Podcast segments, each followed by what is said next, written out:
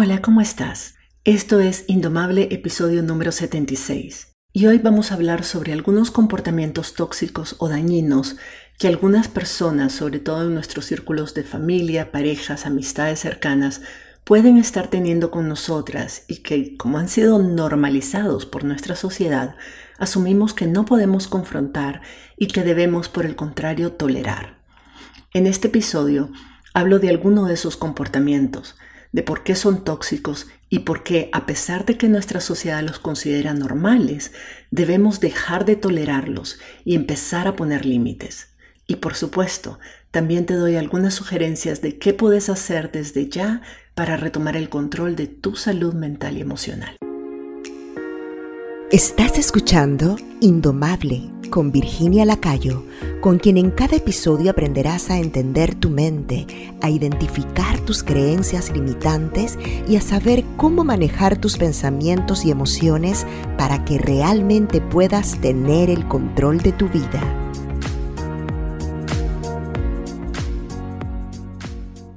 La semana pasada publiqué un episodio sobre cómo la opinión y los juicios de otras personas nos afectan tanto y por qué es importante distinguir que sus opiniones y juicios son más un reflejo de lo que esas personas son y no un reflejo de quien vos sos. Te conté sobre cómo interpretar y manejar esas críticas, opiniones y juicios y por qué es importante enfocarte más en lo que vos pensás de vos misma y menos en lo que los demás piensan o pueden pensar de vos. Si no lo has escuchado, te invito a buscarlo y escucharlo por completo. Este episodio provocó un montón de reacciones en mi audiencia y recibí muchos mensajes contándome historias, haciéndome preguntas y pidiéndome más sugerencias de cómo identificar comportamientos tóxicos, sobre todo los que vienen de parte de familiares y personas que se supone que te quieren y por supuesto de cómo lidiar con ellos. Este episodio lo estoy haciendo en respuesta a esas solicitudes. Hay muchos comportamientos que nuestra sociedad patriarcal ha normalizado. Pero antes de continuar quiero hacer una aclaración importante. Las personas no son tóxicas en sí mismas. Los comportamientos pueden serlo. Es importante hacer esta distinción porque muchas veces las personas nos comportamos de la única forma que aprendimos a hacerlo cuando éramos pequeñas. Nosotros también normalizamos esos comportamientos y por eso pensamos que esa es la forma en que debemos de comportarnos con las personas que amamos. El amor puede ser real, puede ser que sí te quieran, pero eso no significa que esos comportamientos sean saludables y deban ser tolerados. Es importante distinguir esto porque las personas somos complejas y en realidad esto es lo que hace que a veces sea difícil identificar un comportamiento tóxico, porque la misma persona que tiene un comportamiento que te hace daño puede ser la misma persona que a veces te muestra gestos de cariño y te trata como desearía ser tratada. A veces sucede también que esa persona tiene comportamientos tóxicos hacia vos, pero no hacia otros miembros de la familia o del grupo. Y esto es lo que lo hace tan confuso porque si ellas no son así con todo el mundo, entonces creemos que el problema somos en efecto nosotras. Esta contradicción y ambivalencia hace que justifiquemos y normalicemos los comportamientos dañinos en lugar de señalarlos y poner límites y darle a esa persona la oportunidad de cambiar. Estos comportamientos parecen sutiles y han sido por siglos muy bien justificados, entonces podrá parecerte ahorita incómodo, incluso difícil reconocerlos como comportamientos dañinos.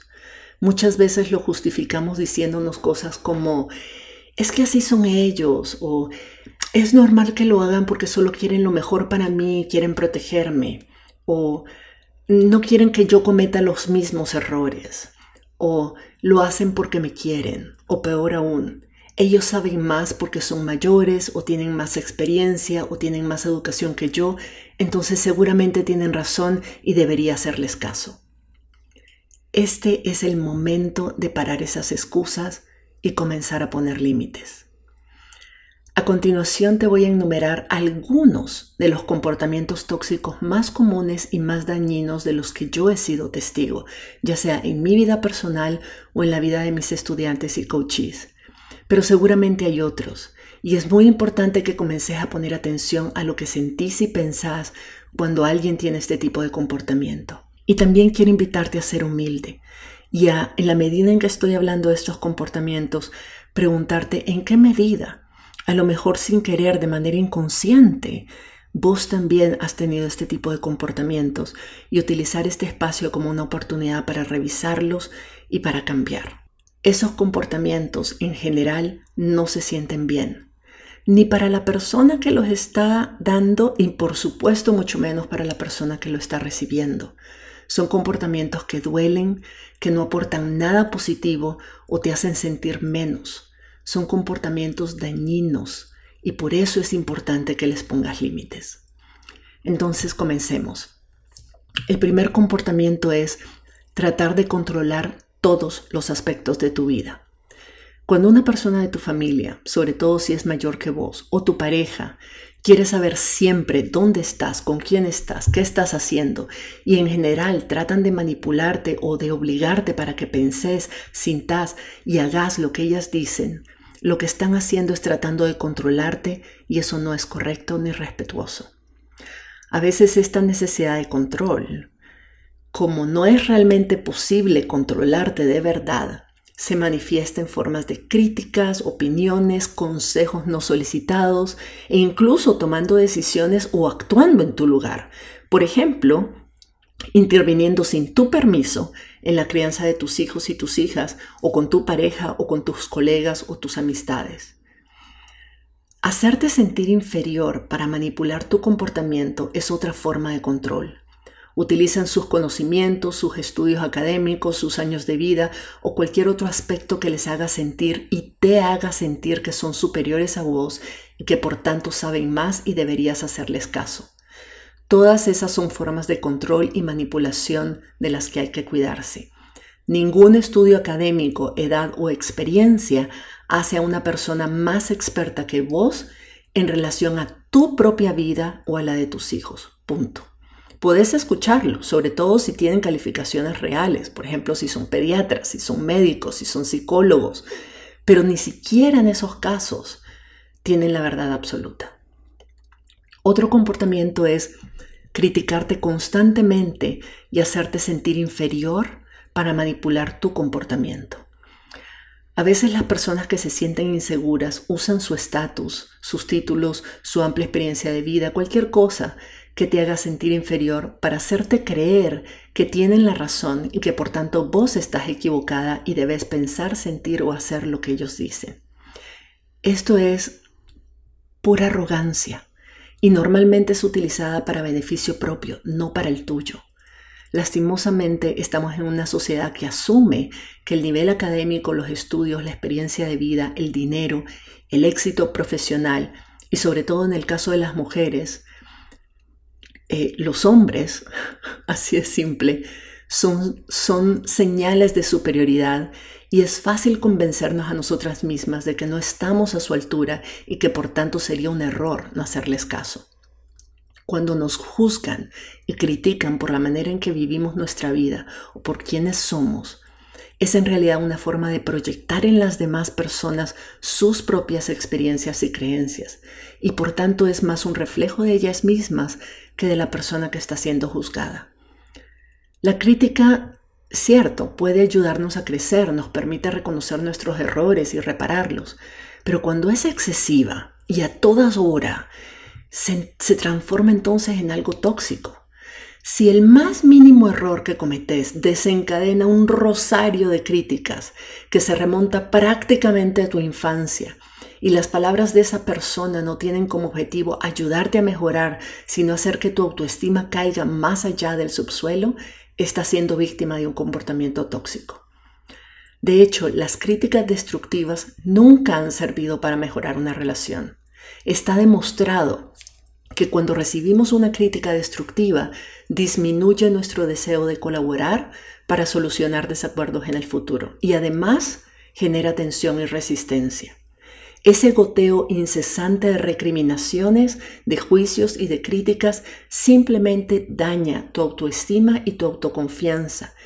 Y quien te ama realmente no debería contribuir a eso. Al contrario. un tercer comportamiento eh, tóxico es hacerse la víctima y chantajearte emocionalmente. Vivir y alimentarse constantemente del drama es una señal de un comportamiento tóxico. Las personas que se quejan siempre de ser las víctimas de lo que otras personas hacen o dicen, que, que, toman todo a título personal, que no asumen la responsabilidad que les corresponde en las situaciones que están viviendo, son personas que tienen un comportamiento tóxico. Las personas que siempre encuentran culpables, ya sea en el contexto, en las circunstancias o en las otras personas de lo que ellas están viviendo, son personas incapaces de asumir la responsabilidad de sus propias acciones. No tienen la madurez emocional de asumir su parte de la responsabilidad. Esa persona, en vez de madurar, asumir sus defectos y responsabilizarse por las consecuencias de sus actos, simplemente los proyecta en las personas más cercanas. Si está enojado, te va a decir de que vos sos la que está enojada. Si se comporta de manera irracional, te va a tachar de insensata. La constante en su comportamiento es que jamás va a asumir sus errores, sino que los va a lanzar como si fuera una papa caliente para que seas vos quien cargue con la culpa. Ese mecanismo de proyección te obliga a cargar a vos con un peso que no te corresponde. Y si lo llevas durante demasiado tiempo, es probable que termines creyéndole, creyéndotelo, creyéndote esa responsabilidad y sintiéndote responsable de todo lo malo que sucede, a esa persona y a todo el mundo. A veces, sobre todo cuando sienten que decirte que hagas lo que ellos quieren que hagas no funciona, para que les hagas caso, para que hagas lo que ellos quieren, recurren a la manipulación y al chantaje emocional te hacen sentir culpable, te hacen sentir avergonzada de quién sos o de tu comportamiento y te hacen sentir de que van a dejar de quererte o de respetarte o comunicarse con vos si vos no actúas como ellas quieren que actúes.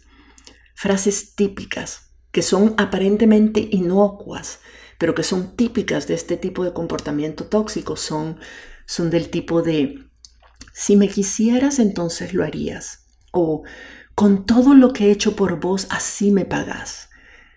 En realidad, ese tipo de expresiones, y te imaginarás las miles que vos has escuchado, en realidad esconden una presión, una presión escondida, una presión sutil. El mensaje oculto de esas frases es, sos una mala persona si no actúas como yo quiero que actúes. Y eso es un comportamiento tóxico. Un cuarto comportamiento tóxico que he notado mucho también es, son las actitudes pasivo-agresivas y las complicidades excluyentes. No todos los comportamientos tóxicos involucran acciones directas hacia vos. A veces, el que dejen de hablarte o de involucrarte en cosas importantes también puede ser dañino para vos y para los demás. La actitud pasivo-agresiva puede implicar que dejen de hablarte, que te impongan la ley de hielo, como decimos, ¿verdad? O que hagan complicidades con otras personas a tus espaldas, chismeando, quejándose de vos y tratando de crear bandos dentro del grupo familiar o de amistades o de colegas, tratando de que esas personas le den la razón y se pongan de su lado al momento de que haya una confrontación. Entonces, aislarte por no compartir sus opiniones o cuestionar sus comportamientos es muchas veces una forma muy efectiva de hacerte sumisa y forzarte a aceptar sus condiciones.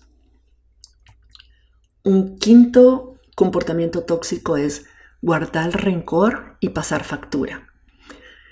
A veces, cuando estamos muy enfadadas, es mejor no discutir. Sin embargo, cuando una persona se niega continuamente a escucharte o incluso hablar sobre un problema importante, está poniendo en práctica un estilo de confrontamiento pasivo-agresivo que puede llegar a ser muy, muy dañino.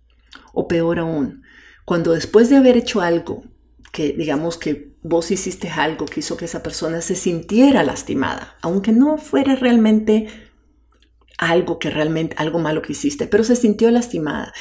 Pero si aún después de haber tratado de aclarar las cosas, de haber pedido disculpas, esa persona te saca en cara una y otra y otra y otra vez lo que hiciste y lo cruel que fuiste y lo terrible persona que sos por eso y no te da respiro.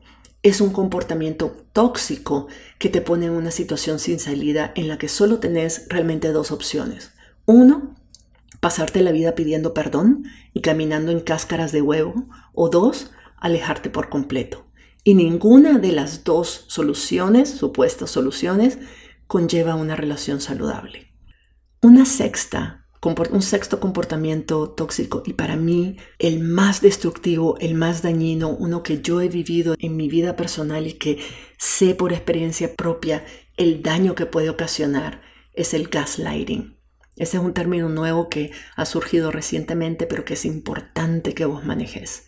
El gaslighting consiste en desvalorizar, negar o ridiculizar tu experiencia y tus emociones. Es hacerte creer que lo que viviste y sentiste no es cierto, que estás solo en tu mente, que estás equivocada o que no importa o que no tiene sentido. El gaslighting es una técnica de manipulación muy sutil que consiste, en otras palabras, consiste en boicotear tu percepción de la realidad. Es una forma ya reconocida por las disciplinas psicológicas como una forma de abuso mental y emocional en la que se tergiversa lo ocurrido para confundirte y lograr que dudes de tu memoria, de tu percepción, incluso de tu cordura. Después de una discusión, por ejemplo, esa persona va a manipular los hechos y tus palabras para hacerte creer que vos tenés la culpa de todo. Y lo va a hacer con tal seguridad que vas a comenzar a dudar de lo que ocurrió y vas a asumir su versión. Primero va a ser con situaciones sin importancia en las que, bueno, cedes para no discutir, para no entrar en conflicto. Pero luego el gaslighting se extiende a situaciones más importantes. Pero ya en ese momento, pues ya, ya estarás dudando de tus juicios. Y entonces vas a ser mucho más propensa a asumir la verdad que esa persona manipuladora te está diciendo que es. Un desacuerdo se puede demostrar de forma respetuosa o se puede demostrar de forma tóxica. La desvalorización de tus ideas y de tus sentimientos con el objetivo de humillarte y de hacerte quedar en ridículo o hacerte sentir como loca, como que estás loca, como que no tiene sentido, como que, como que todo lo, lo vistes mal, como que, como que ni siquiera estabas ahí, es una estrategia de manipulación y de sometimiento que no debes tolerar es probable que esa persona te diga que estás equivocada, que no tenés las ideas claras o que sos demasiado sensible, que por todo reaccionás, que sos muy llorona, que sos todos esos calificativos que ya hemos escuchado. Vos sabés a qué me refiero.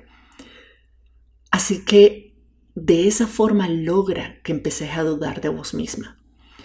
De hecho, la desvalorización y el desprecio son estrategias de manipulación muy poderosas que pueden afectar profundamente tu autoestima y tu autoconfianza y que son muy difíciles después de recuperar. Estos son solo algunos, y créeme, hay muchos más, pero estos son algunos de los comportamientos tóxicos que yo he presenciado en mi vida personal y en la vida de las personas con las que yo trabajo y a las que ayudo. Pero hay muchos otros es importante que vos identifiques qué otros comportamientos tóxicos están siendo implementados en tu contra, están siendo, están siendo utilizados para lastimarte. Y empecé a poner freno, empecé a poner límites. Entonces me preguntarás, bueno, pero ¿qué hago? La verdad es que no hay una forma correcta o incorrecta de tratar con personas que tienen comportamientos tóxicos. Algunas personas eligen simplemente cortar el contacto por completo. Otras tratan de trabajar la situación limitando el contacto con esas personas tóxicas o tomando medidas para proteger su propio bienestar emocional cuando están alrededor de esas personas que tienen comportamiento tóxico. Si vos has percibido que en tu grupo familiar o social hay comportamientos tóxicos hacia vos o hacia otras personas, estas son algunas cosas que puedes hacer. Uno, bajar las expectativas. A lo mejor ese padre, madre, hermana, hermano, amiga, lo que sea, no es la persona indicada para apoyarte, para impulsarte o para aconsejarte. las demás personas no están ahí para cumplir tus expectativas, sino para ser quien son. Vos sos la que decidís qué tipo de rol pueden y estás dispuesta a que jueguen en tu vida. Dos, comprender la situación, comprender su comportamiento, sí, pero no justificarlo. Tratar de entender por qué el otro es como es puede ayudarte a establecer una mejor relación, pero no se trata de justificar lo que hacen. No se debe justificar bajo ninguna circunstancia que otra persona nos haga daño. 3. No intentar cambiar a la otra persona. Si la otra persona decide cambiar por sí misma, fantástico. Pero pretender que nosotras, con lo que decimos o hacemos, vamos a lograr cambiar a esa persona para que no tenga ese tipo de actitudes y comportamientos tóxicos, solamente te va a llevar a la frustración o puede empeorar la situación. Nadie que no quiere cambiar va a cambiar simplemente porque vos se lo decís. 4. Decidir vos qué es lo que querés. Identificar lo que querés de la relación puede ayudarte a desarrollar una idea más clara de los límites que querés establecer. Por ejemplo, si te gusta pasar tiempo con tu hermana, pero sabes que todo lo que le vas a decir se lo va a contar a otras personas o que te va a criticar por ello, una solución podría ser simplemente limitar tus visitas con tu hermana, limitar la cantidad de veces que la ves o la forma en que la ves o el lugar donde lo ves y además decirle con anticipación de que no querés hablar de ciertos temas y punto. Poner límites en torno a la interacción que estableces con esas personas puede empoderarte y puede ayudarte a sentirte mejor con respecto al contacto que sí quieres mantener. Pero una vez que estableces esos límites para vos misma, es muy importante que los hagas respetar. Si vacilás y si dejas que esos límites se violen y decir, bueno, por esta vez o cualquier justificación que te pongas, simplemente te va a poner de nuevo en la situación de una relación de abuso que deberías parar. Quinto, practicar el desapego. Cuando pases tiempo con los miembros de tu familia o de tu grupo social, no dejes que te involucren en los problemas familiares o sociales de los que vos preferís mantenerte al margen. No tenés por qué involucrarte en nada que preferirías evitar. Ese desapego al que me refiero puede implicar, por ejemplo, no participar en situaciones complicadas o no entrar en pleitos, no tomar bandos, no, no meterte, no opinar puede implicar evitar temas que te provoquen emociones fuertes. Puede evitar mantener, simplemente quedarte y mantener y dirigir y liderar las conversaciones de manera que se mantengan ligeras y casuales y sobre temas agradables. O incluso puede implicar terminar la conversación, levantarte y salir si es necesario. 6. Aprender cuándo decir que no. No siempre es fácil decir que no, sobre todo a los miembros de nuestra familia o a personas que son muy cercanas. Pero si sabes que una situación te va a hacer sentir infeliz o ansiosa o incómoda, decir que no puede ser tu mejor opción. Vos podés explicar tus razones si querés, pero no estás obligada a hacerla. Simplemente decir que no. Y por último, eh, claro, hay muchas otras sugerencias, pero lo vamos a dejar por ahí por ahora. Mi última sugerencia es hablar con alguien, ya sea que estés inmersa en una situación familiar o social tóxica o trabajando para superar efectos de una infancia difícil, compartir tus sentimientos con alguien puede ser de gran ayuda. Esto es particularmente útil para mantener la perspectiva, sobre todo si los comportamientos de esas personas hacen que dudes de vos misma. Trabajar con una profesional de la salud mental o una coach es lo ideal. Pero abrirte a tu pareja o a una amiga también puede ayudar. No tenés que compartir cada detalle. A veces incluso compartir así un panorama general de la situación puede ser suficiente para ayudarte a expresar algunas de tus frustraciones y angustias y ayudarte a sentir mejor y tomar perspectiva.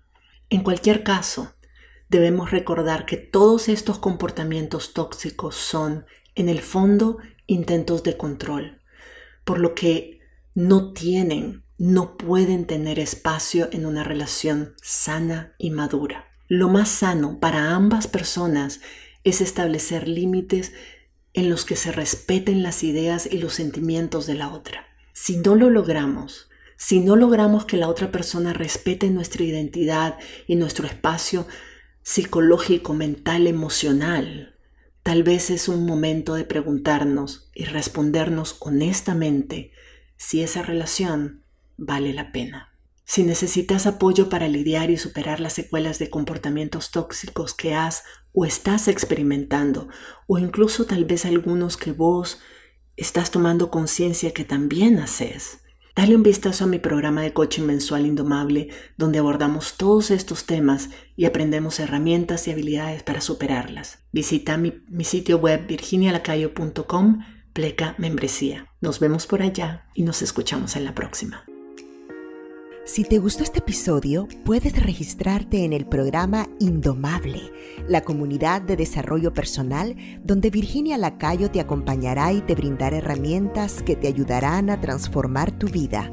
Visita la página virginialacayo.com y regístrate para recibir contenido exclusivo.